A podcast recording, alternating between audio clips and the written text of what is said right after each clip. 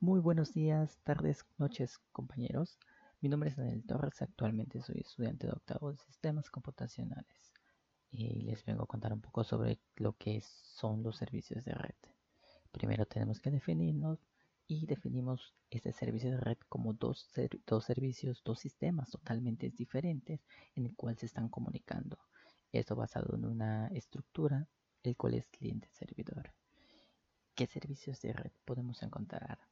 Los más comunes son el DNS, que son este, sistemas de nombres dominios, tenemos Actory Directory, tenemos protocolos de configuración eh, dinámica de host, de HCP, mejor conocido. Tenemos también protocolos de transferencias, eh, como el HTTP, HTTPS. Tenemos protocolos de transferencias de archivos, como son FTP, TFTP y NFS. Bueno, esos servicios realmente son muy importantes en una empresa ya que le facilita el intercambio de archivos y también eh, tiene una organización en la que son sus empleados y algunos clientes.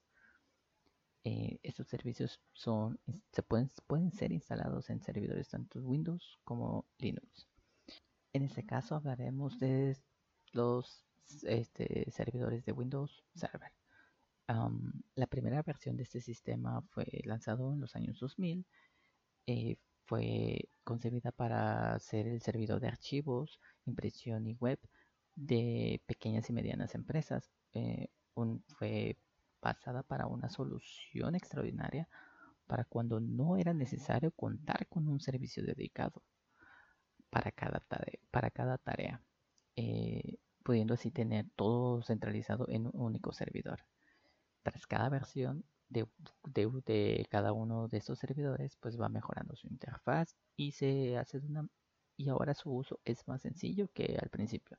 Contamos con varias eh, varios Windows. Tenemos Windows Server 2000 que fue el primero. Tenemos Windows Server 2003 Windows Server 2008 2012 2016 2019 y tenemos también eh, para negocios que son pequeñas bueno Smile Essential y tenemos Home Server también.